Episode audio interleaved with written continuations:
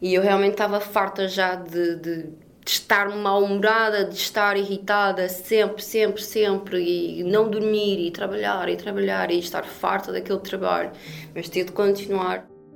Esta é a Thaisa. Tem 32 anos e é formada em marketing e publicidade. Em 2019 teve um burnout, isto é, um síndrome de esgotamento profissional. E hoje conta-nos o que aconteceu. Acho que tudo começou em 2019, quando estava de férias com o meu ex-namorado e eu todos os anos vou ao Jerez, é um, o meu lugar favorito, é o meu lugar de paz, o meu lugar de calma. Uh, e supostamente quando estás de férias é suposto tu estares bem disposto, quer dizer, estás num lugar feliz, é verão, estás rodeado de natureza e de animais, que é algo que eu amo e continuava muito irritadiça. Qualquer coisa nos chateávamos, qualquer coisa discutíamos e ele. Uh, pronto, e ele era uma pessoa muito introvertida na altura, portanto era muito difícil dele reclamar ou dizer o que sentia. Até que chegou um ponto em que ele, então, nesta viagem, começou a chorar do nada e disse-me: pá, não aguento mais, Thaisa, tu estás sempre mal disposta, estás sempre irritada, tudo para ti é motivo de discussão, estamos sempre a discutir. E eu realmente parei, opa, não só sou eu que estou me a sentir mal, também estou a fazer as pessoas que estão à minha volta sentirem-se mal também. Também já no trabalho, os meus colegas mais próximos também diziam: pá, estás sempre de mau humor, respondes sempre mal às pessoas, uh, não tens paciência nenhuma para nada. E bem, eu comecei a juntar tudo na minha cabeça e eu disse: olha, peço imensa desculpa, mas eu acho que não estou mesmo bem e quando nós voltarmos a Lisboa eu vou procurar um, um psicólogo e vou falar sobre isso. Olá, este é o Terapia e eu sou a Inês Chaissa. Hoje vamos falar sobre burnout. Na verdade, e conforme percebi mais tarde na nossa conversa, este não foi o primeiro sintoma de Thaisa. Foi antes a primeira vez que alguém próximo a alertou para o facto de não estar bem. A insónia. Já tinha insónia eh, crónica, comecei desde a faculdade, e portanto o não descansar e o trabalhar exaustivamente obviamente que também contribuiu e foi, e foi aí que, que me levou para, para a depressão e para o, por burnout, a exaustão mesmo. Ou as dores no corpo sem qualquer razão. Esses já eram sintomas, mas foram descartados. Nas palavras de Thaisa, já era o corpo a dizer para. E também na altura, quando fui a psicóloga, também eu tinha muitas dores nas costas no escritório estava sempre a tentar mudar de cadeira, comprei aqueles apoios para as costas, tudo mais que fosse possível. Hum, eu ia ao osteopata, fazia massagens, cheguei a fazer radiografias, hum, tudo para ver se era algum problema muscular ou nos ossos. Nada, não tinha qualquer problema. E quando fui a psicóloga e depois então ela fez um teste hum, para saber então qual é que era o meu quadro clínico, e uma das perguntas era mesmo: sente dores físicas? Um, sim, sinto muitas dores físicas. E depois ela então disse: a Teresa está no seu limite, mesmo, é, daqui só, só pode piorar. Como eram os seus dias naquele trabalho que detestava? Como era o ambiente? O que levou ao limite? O trabalho sempre foi uh, a grande problemática. Uh, que me levou então a ter uh, o burnout, consequentemente a depressão e a ansiedade e insónia. Ou seja, isto é tudo consequência de eu estar uh, insatisfeita porque naquela altura o trabalho ocupava entre 12 a 14 horas diárias, de domingo a domingo. Portanto, eu vivia para o trabalho, literalmente. E ainda por cima era um trabalho que eu detestava, odiava. Eu, quando o alarme tocava de manhã, o primeiro pensamento que vinha na minha cabeça é: eu não acredito que eu tenho que voltar e fazer tudo outra vez hoje não quero, eu não quero. Havia dias que eu ficava em casa de deitada na cama, às vezes nem sequer estava a dormir, estava mesmo só deitada, triste, amargurada, com as janelas todas fechadas, e nem sequer queria ver o sol, não queria ver os passarinhos, não queria ver nada. Completamente infeliz. A solução natural para um problema como o burnout seria o afastamento da causa do mal-estar, o trabalho, certo? Para Thaisa não foi fácil. Escolheu mudar de emprego, mas também não houve correspondência. O projeto era aliciante, mas ficava frequentemente sozinha a cargo de tarefas para as quais não tinha formação adequada. Ficou frustrada outra vez. Um, nesta altura em que fui pedir ajuda, eu já tinha saído da empresa onde efetivamente tinha acontecido o burnout, um, porque eu já sentia que, que, tinha mesmo que sair de lá. Eu só estava à espera que terminasse um curso que eu estava a fazer para ter mais oportunidades no mercado de trabalho Um, e depois então mudei para uma agência. Uh, prometeram mil e uma coisa, pensei trabalho de sonho. Depois o que aconteceu nesta agência é que deixaram-me sozinha. Tipo, ok, o projeto é teu, desenrasca-te. E eu fiquei tipo, ok, mas sabem que é a primeira vez que estou a trabalhar sozinha nisto, né? Eu tive a fazer outras funções noutra área, apesar de ser tudo dentro do marketing, comunicação e tudo mais, é diferente. E precisava de bastante apoio técnico uh, e não tive, então comecei a ficar uh, irritada outra vez. A juntar a isso a pandemia e os sucessivos confinamentos que vieram, como descreve, na pior altura. Mas tiveram um lado positivo. Foram o empurrão que lhe faltava para procurar um trabalho remoto noutro país. Agora, trabalha para uma empresa em Londres a partir de casa. Por acaso, na altura da pandemia, eu estava a começar a sentir-me um bocadinho melhor uh, e tive logo uma recaída muito grande uh, quando começamos a trabalhar em casa porque depois eu não conseguia manter uma rotina, não levantava sempre à mesma hora, não comia as mesmas horas, uh, era capaz de adormecer durante reuniões, videochamadas. Nem sempre abríamos a câmara e está ali outra pessoa a falar, a falar, a falar, a falar, eu adormecer. Depois recebi chamadas de atenção, né? tipo, então, mas uh, tu tinhas que apresentar e não estavas lá. Acontece Acontece, não era um, não era um momento certo para, para estar em teletrabalho para mim, não foi fácil adaptar-me de todo, eh, foi complicado, eh, mas lá está também já não, já não estava muito contente com o trabalho já que estava a fazer, as coisas também não estavam a correr bem com a minha chefia, a verdade é que depois quando eu saí praticamente a equipa toda também foi-se embora. Desde que soube que estava em burnout passaram-se dois anos.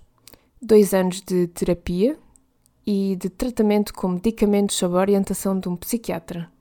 Quando falou comigo, Thaisa estava feliz.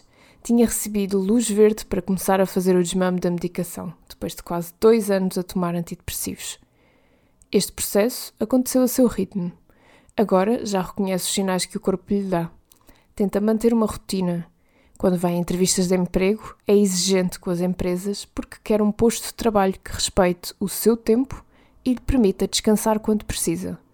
Procura flexibilidade e empatia num sítio onde os problemas de saúde mental não sejam ignorados.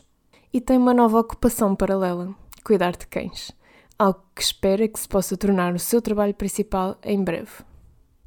Se eu começo a ficar muito cansada, muito rabugenta e vejo que não estou conseguindo me concentrar, é naquele momento em que eu vou dizer: tenho que parar. Olha, hoje não consigo mais, vou embora. Eu hoje, mesmo quando estou em busca de trabalho, já reconheço muita coisa em que eu já, eu já vou para, para uma entrevista já sabendo aquilo que eu realmente quero.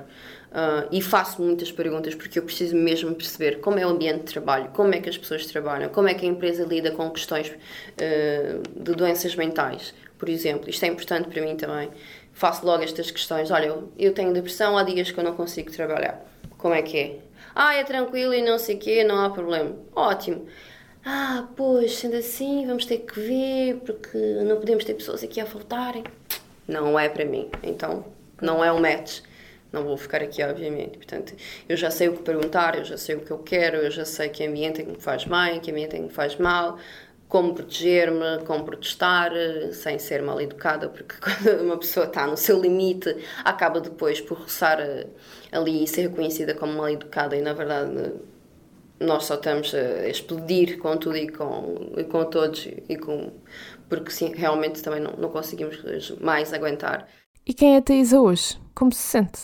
Tudo isto deu resultado? Comparar a Taísa de hoje com a Taísa de antigamente é basicamente tirar uma pessoa de um, de um poço negro, sem luz, uh, sem nada, sem água, sem comida, sem alegria, sem emoções, apenas um vazio. Uh, que se questionava todos os dias, mas porquê é que eu me sinto assim? Tipo, porquê é que eu me sinto assim? Tipo, ok, eu odeio o meu trabalho, mas eu tenho um namorado que gosta de mim, eu gosto dele, eu tenho amigos, eu tenho os meus pais, eu tenho casa, um, tenho comida, tenho saúde, achava eu, né? Que não era muita saúde, mas eh, nada, que, nada grave. E isto é o que as pessoas também diziam: epá, mas porquê é que estás assim? Tipo, não tens motivos para estar assim. Como... Não é que a gente precise estar, ter motivos para, para ter uma depressão. Basta o nosso cérebro desequilibrar-se quimicamente e aconteceu. Pronto. Aconteceu, há solução, vamos lá procurar e vamos lá fazer as coisas como deve ser. Com todos estes elementos, pode ser difícil resumir o que é o burnout. Afinal, como se caracteriza? Ele é entendido como uma síndrome um conjunto de sintomas que surge claramente derivado de um esgotamento profissional, ou seja, tem que ser em contexto de trabalho. Portanto, está associado ao principal sintoma que está nessa síndrome, é a exaustão emocional, mas depois decorre do stress ocupacional, ou seja, tem sempre um foco relacionado com o trabalho. Liliana Dias é psicóloga na área da saúde e bem-estar no trabalho. Lembra-se que há 18 anos, quando começou na profissão, o tema ainda era quase um tabu. Agora as coisas mudaram. Atualmente trabalha em consultoria e tenta antever os problemas do futuro, antecipa os fatores de stress e tenta resolvê-los na fonte. O burnout não é uma coisa de agora. Mas quais são os sintomas? O principal sintoma é a questão da exaustão emocional e que depois se traduz numa diminuição do envolvimento e da dedicação no trabalho, ou seja, afeta de facto o desempenho. E, portanto, é definido como não só uma questão emocional, mas é uma questão que depois se traduz em comportamentos de atividade profissional que afetam mesmo o desempenho da pessoa. E uma questão interessante aqui, que eu acho que é, é, importante perceber, é não é só uma questão psicológica, porque afeta as nossas capacidades de trabalho, como atenção, concentração e recursos cognitivos. Porque muitas vezes nós achamos que é um problema só do foro psicológico, mas na verdade a nossa mente tem tudo, não é? Tem a nossa concentração, a nossa inteligência mais cognitiva, a nossa capacidade analítica. E por isso, quando nós desenvolvemos este síndrome, nós efetivamente perdemos recursos que nos permitem trabalhar e desempenhar o nosso trabalho. Estima-se que pelo menos 40 milhões de trabalhadores na Europa apresentem alguns sinais de burnout. Daí, podem ou não desenvolver o síndrome. E há profissões de maior risco, como aquelas associadas aos cuidados. Médicos, enfermeiros, cuidadores informais, os dados em Portugal mostram que quase um em cada dois profissionais de saúde têm diagnóstico de burnout. Mas também há outras profissões em risco, como os professores. Em Portugal, mais de 60% dos professores apresentam sintomatologia relacionada com o burnout. Daí que se faça a pergunta: há algo na forma de trabalhar em Portugal que possa contribuir para o burnout? Uma figura, não é? De que mais tempo, mais produtividade, que é falso. E, portanto, continuamos a, ter mitos sobre o desempenho e sobre o que é uma boa gestão e controle de performance, não é? Uh, que estão completamente obsoletas, não, não têm absolutamente nada. E temos que preparar aqui todo um novo, um novo conjunto de líderes que consegue controlar outputs, consegue controlar aquilo que é o flow de trabalho e consegue perceber se as coisas estão de facto a dar resultado sem estar focado em aspectos faciais do desempenho. Ai, aquela pessoa tem uma disponibilidade inacreditável. Tem o que é que ela produziu, não é? E qual é o impacto que ela produz, não é? E isto são tudo outro conjunto de métricas que temos de trabalhar. Mas culturalmente tínhamos aqui alguns. Eu espero que agora tenham melhorado com a pandemia, mas continuávamos muito agarrados à questão da disponibilidade infinita para o trabalho, não é? Uhum.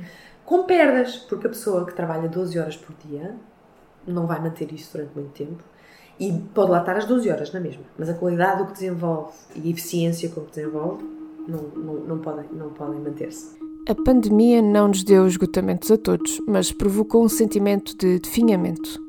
Não estamos em estado de exaustão emocional, mas a zona cinzenta onde vivemos durante dois anos deixou as suas marcas. Neste momento, nós sabemos que, obviamente, a pandemia trouxe novos riscos é? em termos de stress no trabalho. O próprio trabalho remoto não é só vantagens, tem aqui riscos que contribuem para um stress ocupacional, como as questões de isolamento, as questões de, de uma colaboração muito diferente e que pode colocar em risco algum, alguns colaboradores, não é? Que se podem sentir menos apoiados, menos suportados e isso aumenta depois o risco da exaustão uh, emocional.